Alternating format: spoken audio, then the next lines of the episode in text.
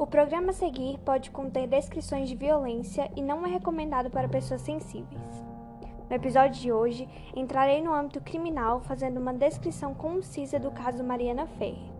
Para começar, gostaria de contar a vocês um pouco sobre Mariana. Mariana Ferre é uma jovem mineira de 22 anos, modelo e influenciadora digital, que atualmente vive em Santa Catarina. Em novembro do ano de 2018, Mariana recebe uma mensagem via Instagram da contratante do Café de la Musique, um luxuoso beach club em Jurerência Internacional, Florianópolis.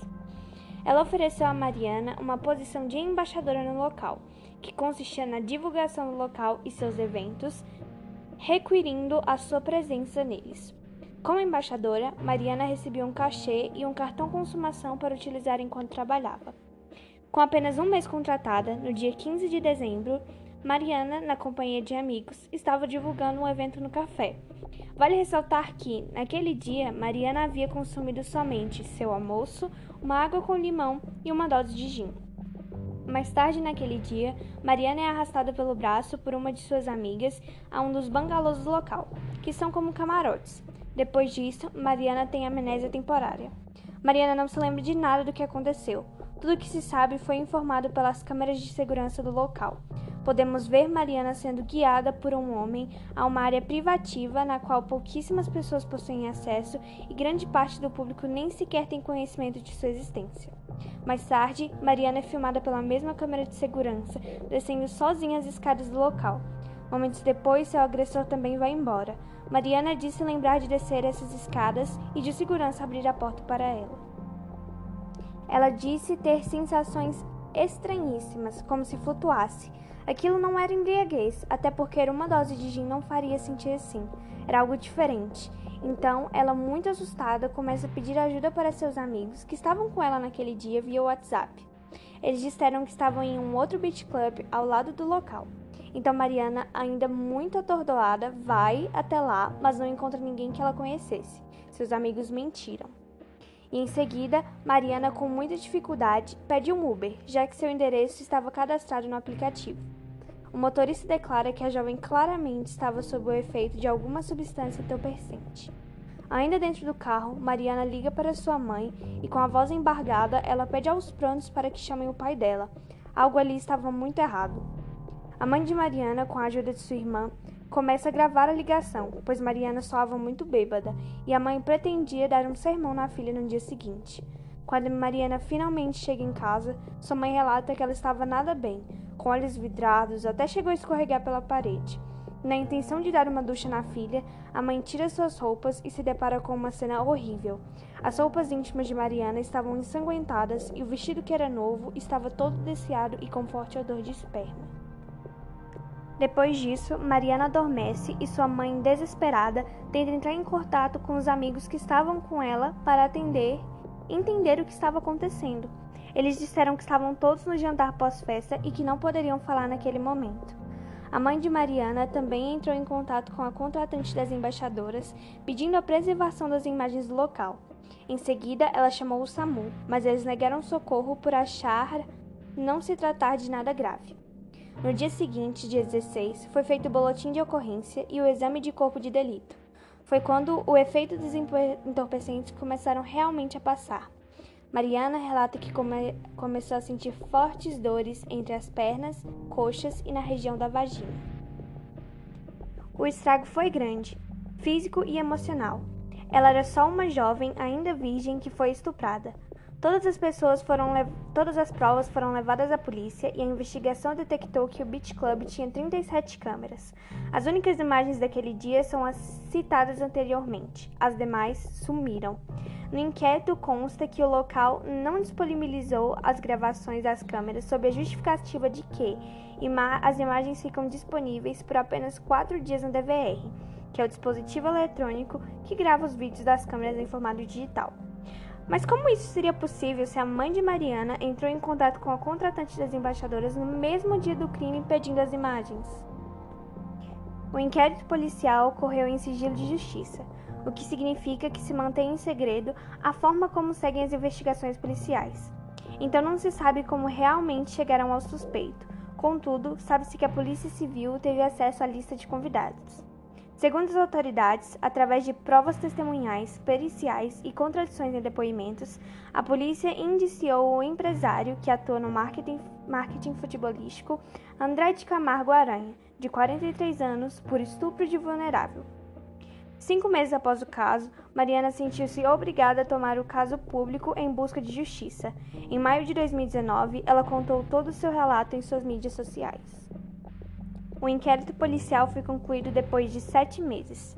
O Ministério Público de Santa Catarina ofereceu no dia 25 de julho de 2019 ao Poder Judiciário denúncia contra o suspeito indicado pela Polícia Civil por crime de estupro de vulnerável, ocorrido em dezembro de 2018 em um beach club situado no bairro de Jurerê Internacional, ao norte da ilha de Santa Catarina. Em um primeiro momento, foi pedido ao acusado que realizasse um teste de DNA ele negou-se. Então, utilizando suas digitais e a saliva presentes em um copo de água que ele tomou em uma das sessões de interrogatório, foi comprovado que houve sim conjunção carnal entre ele e a vítima e rompimento do ímã. Ainda assim, o acusado nega ter tido qualquer tipo de contato físico com Mariana. O juiz Hudson Marcos, da terceira vara criminal da capital, já havia decretado a prisão temporária do empresário em 26 de junho de 2019, durante a investigação. Contudo, um pedido de habeas corpus impediu que essa prisão fosse realmente concluída. Mariana relata que o lado pericial foi manipulado e nele nada consta para a dosagem alcoólica e toxicológica, ou seja, sequer o gin que ela tomou naquele dia e a droga que ela, que ela ingeriu foram detectados. Existem muitas contradições nos depoimentos dos funcionários do local, do próprio estabelecimento e, restante, e do restante dos envolvidos. Tanto o segurança quanto a mulher que contrata as embaixadoras afirmaram em interrogatório que o acesso ao camarim é restrito. Contudo, o segurança que abre a porta do camarim e o réu disseram que é normal que as pessoas entrem no local para usar o banheiro quando a casa está muito cheia, mas que esse acesso só é liberado para pessoas que estejam com pulseira VIP, sendo que Mariana e o réu estavam usando pulseira alguma, segundo imagens. As testemunhas que estavam no local naquele dia se contradizem, mas assumem que estavam no café no momento que o crime aconteceu. Mariana foi induzida a deixar o local e ir a outro lugar na intenção de desqualificar o crime. As amigas relatam, as amigas, que se dizem amigas, mas que levam Mariana a crer que estavam sim envolvidas no crime, contudo, por falta de provas concretas, a polícia não pôde prestar queixa contra elas. Enfim, essas amigas relatam que a Mari teve momentos de euforia, que depois passou mal e tiveram que dar água para ela no bangalô. Disseram que ela estava super bêbada, que bebeu toda a bebida do bar e, quando questionadas de por que abandonaram a amiga naquela situação, disseram que era porque ela estava bem, estava normal. O processo segue em andamento e o denunciado por determinação da Justiça não pode ficar fora de São Paulo, onde mora, por mais de 30 dias consecutivos. Ele deve também comparecer mensalmente a juiz para informar suas atividades. O caso segue em aberto em fase final no processo de instrução e depois ocorrerá o julgamento. A Mari contou sobre como seu corpo foi reagindo à profilaxia e ao trauma e os principais sintomas que teve no primeiro relato que fez no Instagram. Ela teve manchas, alergias e erupções na pele que coçavam muito, veias aparentes saltadas, orelhas fundas e roxas, os olhos inchados, seu coração constantemente ficava acelerado e ela sentia falta de ar. Ela foi diagnosticada com síndrome do pânico, estresse pós-traumático, fobia social e depressão. Naquele momento já fazia um ano que ela não saía de casa, que não via pessoas, que não tinha sossego para realizar uma refeição ou poder dormir, que aquilo não afetava só ela, mas toda a sua família, que sua mãe estava pele e osso e que havia largado o emprego para cuidar dela e do julgamento. Que os sonhos de uma garota de 22 anos deram lugar a angústia, sofrimento, dificuldades e revolta. O Beach Club, onde aconteceu o caso, segue com suas atividades normalmente e os demais envolvidos no caso também, enquanto a vida da Mari mudou para sempre. Gostaria de agradecer a inspiração que Mariana Ferri me deu para realizar esse podcast e toda a sua luta para conseguir justiça com seu caso. Se vocês quiserem saber mais informações do caso, ao ponto de vista dela, entre no Instagram maribferrer ou no Twitter marianaferrerw. Obrigado por terem ouvido até aqui. Espero que tenham gostado.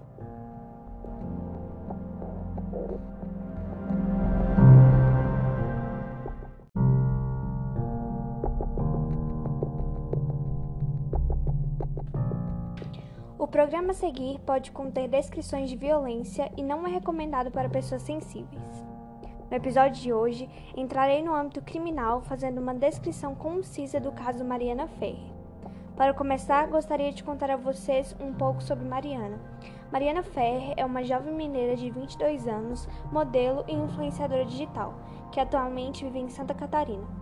Em novembro do ano de 2018, Mariana recebe uma mensagem via Instagram da contratante do Café de la Musique, um luxuoso beach club em Jurerência Internacional, Florianópolis. Ela ofereceu a Mariana uma posição de embaixadora no local, que consistia na divulgação do local e seus eventos, requerindo a sua presença neles.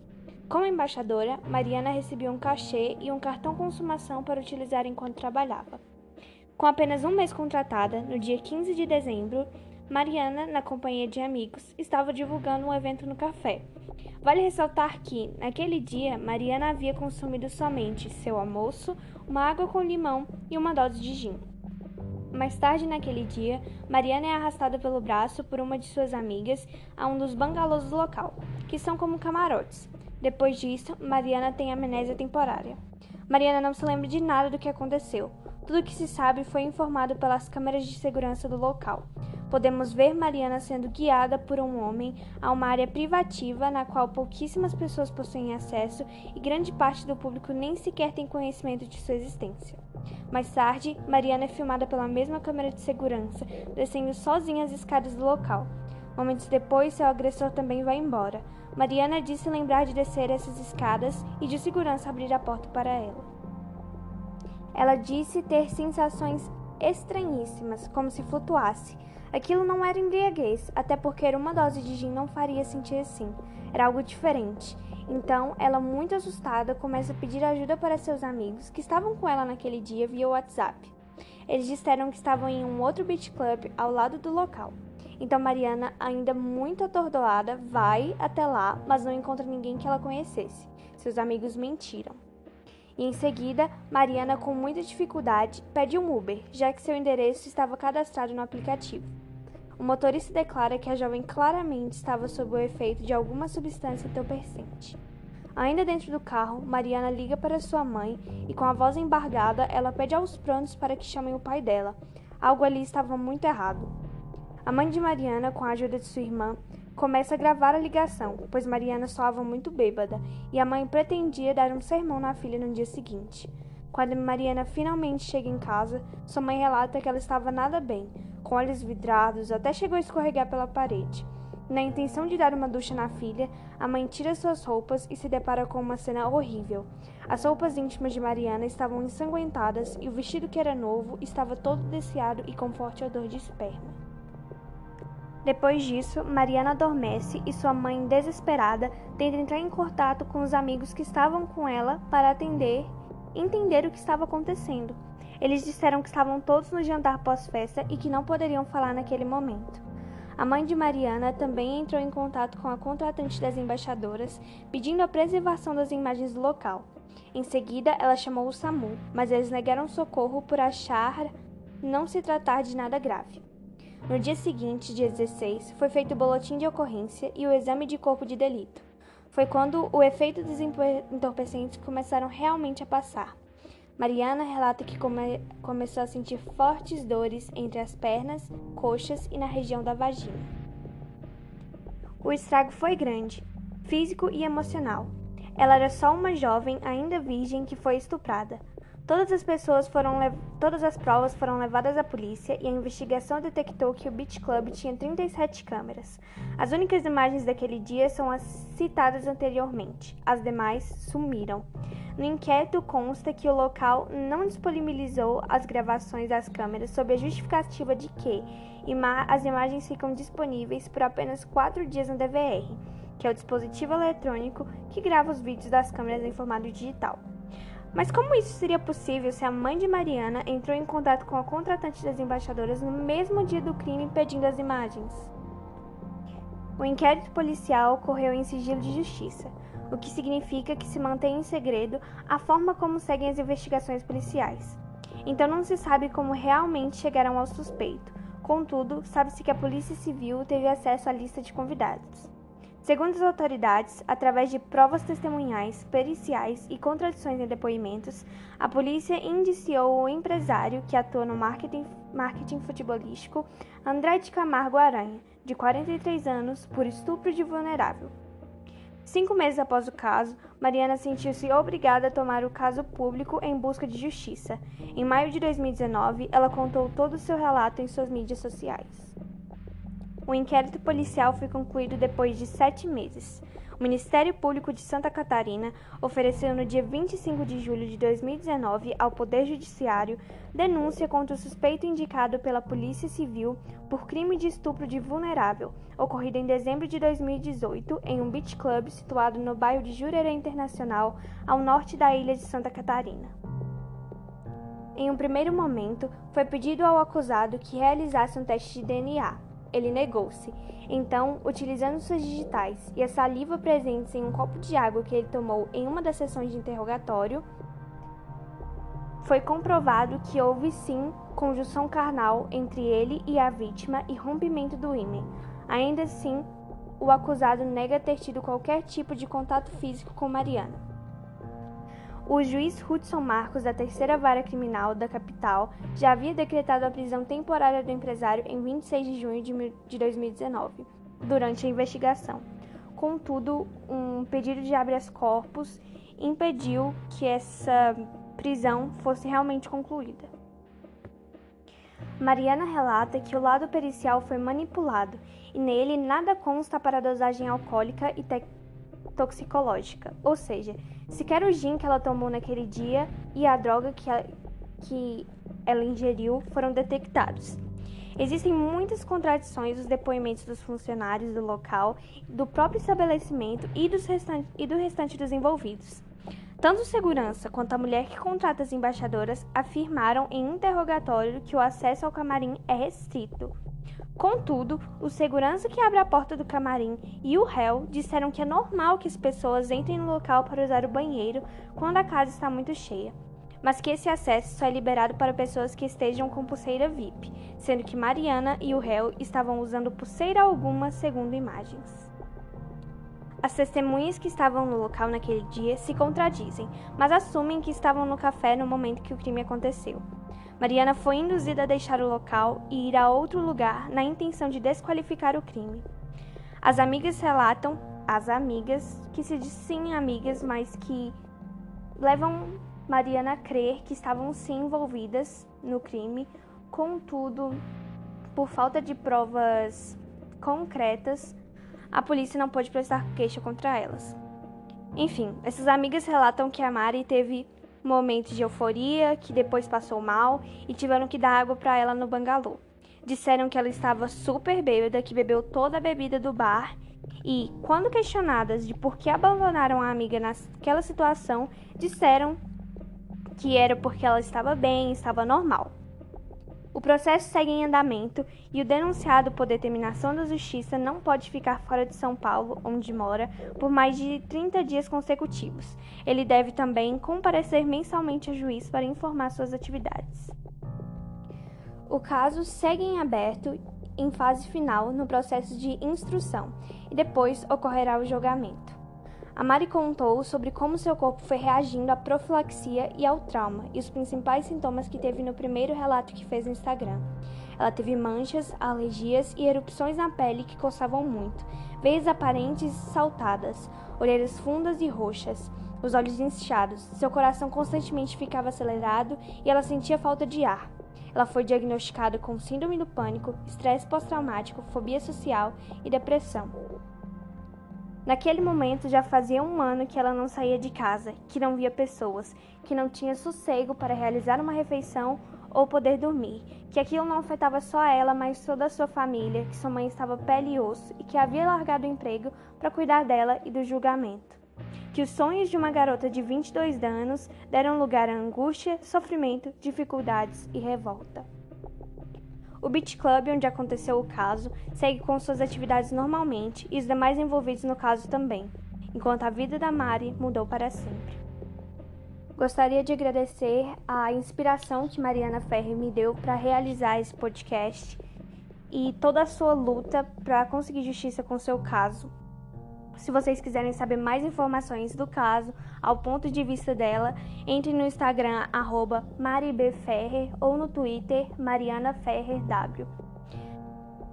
Obrigado por terem ouvido até aqui, espero que tenham gostado.